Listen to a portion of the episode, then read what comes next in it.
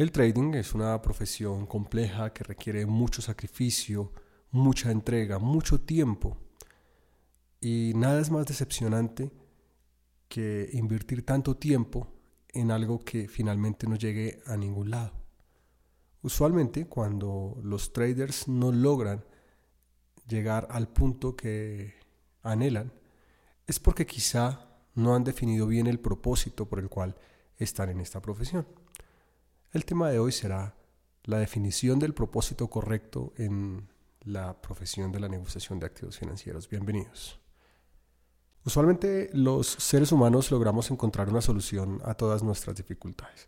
Usualmente nosotros conocemos qué es lo que debemos hacer para que todo cambie, sabemos qué es lo correcto en cada aspecto de nuestras vidas, con nuestra familia, nuestros empleos, en todo lugar. En el trading si nosotros ya tenemos algo de experiencia, es muy posible que entendamos rápidamente qué es lo que tenemos que hacer. A decir verdad, el problema no está en descubrirlo, sino en mantener constante la ejecución de esas buenas acciones, que es lo que haría nuestro trading realmente diferente. Nuestra profesión es, como se lo escuché alguna vez a Steinberger, una actividad orientada a un propósito. El trading, para que sea exitoso, debe ser planificado. De eso no hay absolutamente ninguna duda. Hace ya bastantes años regresaba yo a esta profesión después de una salida abrupta por una quiebra generada por el desconocimiento y por la ingenuidad. Sin embargo, este regreso era, a decir verdad, eh, algo muy diferente. Estaba convencido de que esta profesión en realidad iba a ser mi vida y que iba a entregar lo que fuera necesario, iba a hacer el sacrificio que fuera necesario para lograrlo, no importa si tenía que sacrificar amigos, familia, lo que fuera, pero tendría que lograrlo. Pues me sumergí en, en un proceso de estudio muy fuerte y avancé mucho en conocimiento. Sin embargo, vivía una situación compleja. Cuando realizaba pronósticos para otras personas, mis pronósticos eran correctos. Pero a la hora de ejecutar las inversiones realmente los resultados eran negativos. Y lo intentaba y lo intentaba y no levantaba cabeza. Tuve una gran frustración.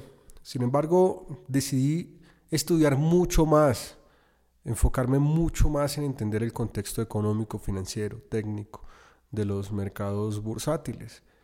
Pasaba días con muy pocas horas de sueño y sentado en un escritorio trabajando, trabajando. Volví a enfrentarme y otra vez los resultados volvían a ser negativos.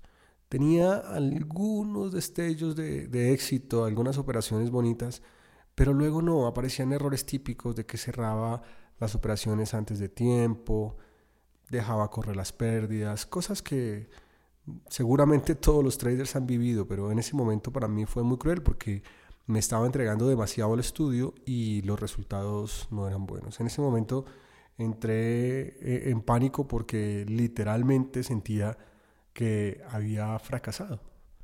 Con esas pérdidas, con esos intentos, realmente me di cuenta que podía quedar fuera de esta profesión. Con pánico yo entendí que podía volver a la vida de antes. Y con eso me refiero a una vida que no era la que yo había elegido. ¿no? Pensaba que hasta ese momento en mi vida general, no, no en el trading necesariamente, pero en vida general había llegado lejos porque había salido de un mundo complejo y bueno, había tenido grandes avances. No era mucho, pero para mí había sido un gran avance, pero estaba a portas de perder todo otra vez, de, de salir. Eso fue muy complicado.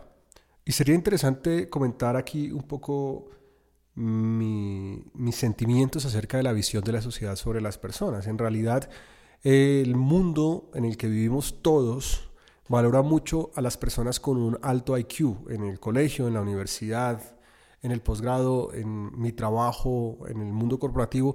En todo lado yo sentía que siempre valoraban a las personas que eran muy inteligentes, que sacaban las mejores notas, que procesaban la información demasiado rápido y yo nunca estaba en ese grupo. Y no porque no quisiera, yo lo intentaba, pero ciertamente no era la persona más inteligente desde el lado del IQ. Y había muchas razones para ello a decir verdad, no me podía concentrar igual, era una persona distraída, que si no le gustaba un tema le costaba trabajo estudiarla, pero incluso cuando le gustaba un tema, le costaba un poco ser mejor que los número uno típicos.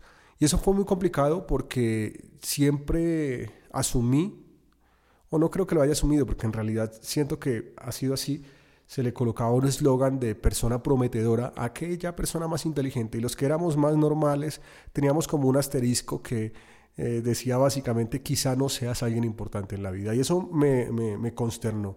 Eso me consternó mucho. Entonces el estudio en el trading fue el camino para volver a empezar y construir una buena carrera. Creía que si consumía más conocimiento y podía avanzar más en cosas superior a la media, pues podría estar en ese, en ese selecto grupo.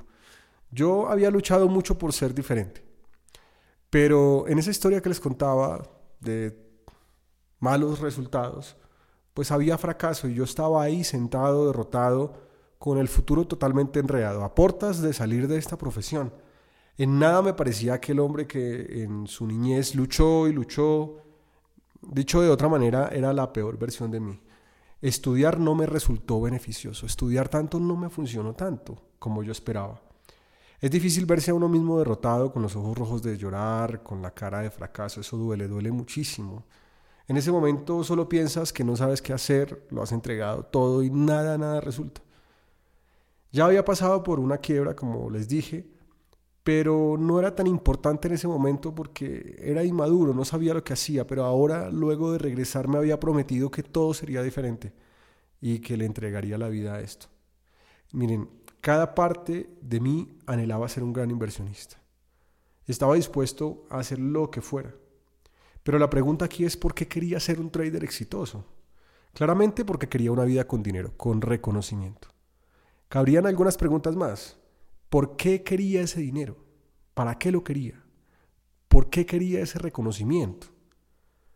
Todo tiene que ver con el pasado que les comenté, donde básicamente no tenía una posición destacada en los grupos en los cuales me desenvolvía académica o laboralmente.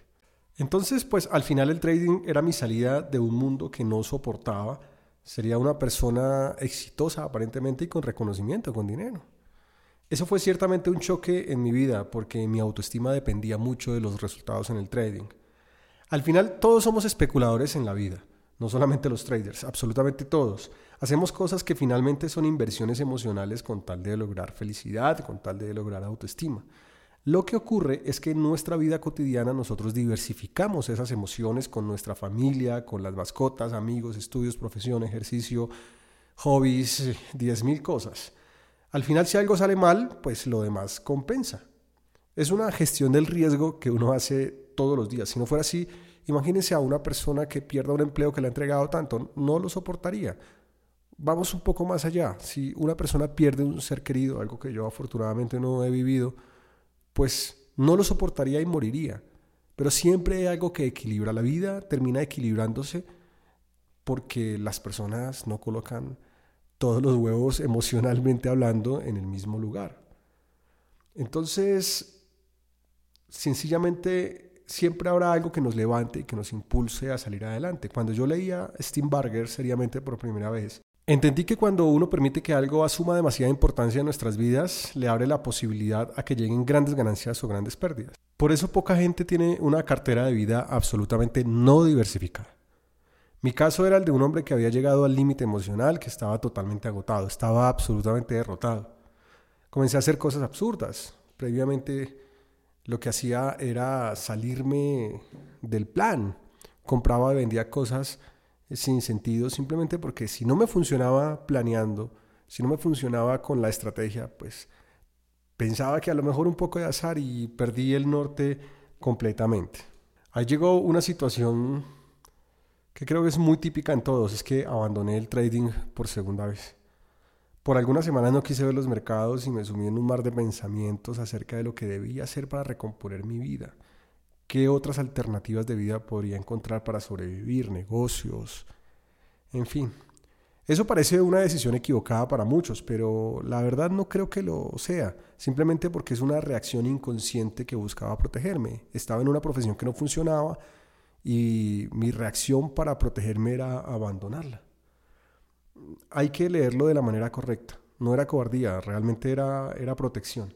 Los traders solemos aferrarnos a nuestras ideas y hacemos caso omiso a las señales que nos indican que estamos cometiendo errores. No estimamos esas evidencias porque somos tercos y solo aceptamos revisar nuestro trading cuando hay pérdidas enormes y cuando hemos perdido demasiado dinero. Gran parte de ese problema se debe a que los actos de los seres humanos están más marcados por acontecimientos recientes que por su experiencia de vida. En el trading pasa exactamente lo mismo, la volatilidad, los movimientos que uno ve en el día a día, pues afectan más fuertemente nuestras decisiones de inversión que nuestro propio plan de trading. Somos capaces de olvidar nuestro plan simplemente por la alteración de la, de la volatilidad, por los movimientos, por las velas, por las noticias fundamentales. Si actuamos de una forma más impulsiva en nuestra vida cotidiana, claramente vamos a hacer lo mismo en el trading. La vida no crea buenos traders. Los traders nos tenemos que formar después de grandecitos, porque aquí tenemos que desarrollar una serie de habilidades especiales que no son, que no son típicas en otros aspectos de, de la vida. Tenía que pensar en realidad cuál era mi mayor temor en ese entonces. En realidad no era el de llegar a ser el mejor trader del mundo, de tener mucho dinero, no, no, no. El temor real era aceptar que aquellos que no veían en una persona como yo, alguien con futuro, por no ser tan listo, tan grande intelectualmente, pues no podría llegar muy lejos, no tendría un gran futuro. Y eso creo que era lo que a mí me asustaba. Mm, yo comprendí que tenía tres alternativas. La primera era no seguir en el trading tal como había decidido en ese momento. Por segunda vez, como les digo, abandoné el trading y esa era una alternativa, huir, volver a buscar un empleo, someterme a una vida con la que no soñé y darle la razón a quienes creían que con las características que yo tenía, pues no podría llegar muy lejos en la vida. Pero yo no podría hacer eso porque odiaría mi vida. Si volviera a eso, a esa vida que yo tuve antes, una vida compleja en la niñez y la adolescencia con mucha escasez de tantas cosas, pues seguramente viviría lamentándome y tendría algún día que morir disgustado conmigo mismo. Así que esa alternativa no era viable, abandonar no. La segunda sería volver a hacer lo que hice poco tiempo antes, seguir estudiando como loco y tratar de descifrar eh, el puzzle del trading y no dormir y hacer lo que fuera necesario para, para para operar y tratar de ver lo que nadie ve. Y, esa estrategia pues tampoco había funcionado. Claramente no, no dio un buen resultado porque estaba en ese momento en la misma situación.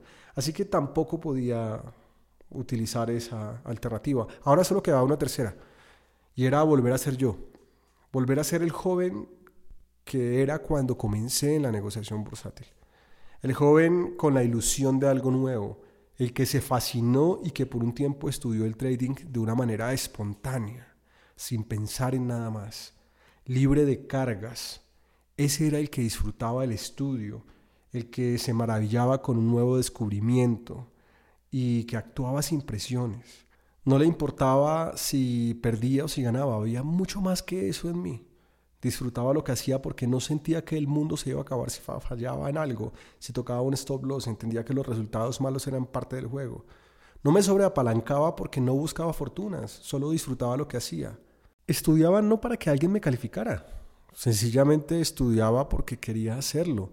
No necesitaba una nota de nadie, no necesitaba la aprobación de nadie. Ese era el joven que yo amé. Ese era el tipo de persona que yo quería volver a ser.